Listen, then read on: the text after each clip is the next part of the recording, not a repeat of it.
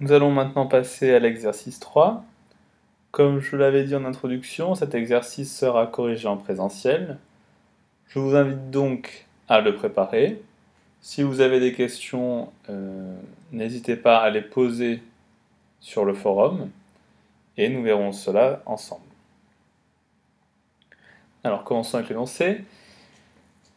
On nous dit qu'un médicament est administré par voie intraveineuse à la dose de 20 mg chez un sujet qui pèse 70 kg. On nous dit que les concentrations sont exprimées en microgrammes par millilitre. Et on nous donne l'équation de la courbe comme étant égale à C est égal à 0,310 exponentielle moins 6,109t plus 0,19 exponentielle moins 0,72t.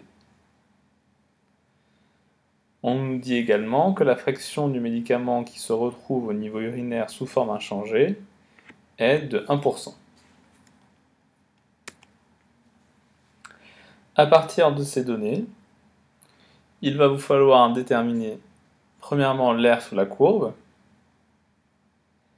ensuite la clairance plasmatique, ensuite on vous demande de calculer la clairance rénale, la clairance métabolique, le volume de distribution, la demi-vie du médicament, et en fonction des données que vous aurez trouvées euh, ou, en fonction des différentes questions, on vous demande de commenter l'extraction hépatique de cette molécule. L'énoncé continue, et l'on nous dit que ce médicament est administré par voie orale au même patient et à la dose de 20 mg. On nous donne alors l'équation de la courbe voie orale comme étant égale à C égale 0,0025 exponentielle moins 0,72t moins 0,0025 exponentielle moins 7,015t. À partir de cette donnée, et des réponses trouvées précédemment, on vous demande de calculer la biodisponibilité du médicament.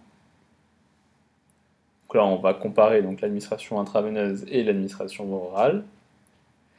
Et pour la question 10, sachant que le coefficient d'absorption f est égal à 1, que peut-on dire de l'effet de premier passage hépatique pour ce médicament? Je vous invite à travailler cet exercice et nous verrons la correction lors du présentiel.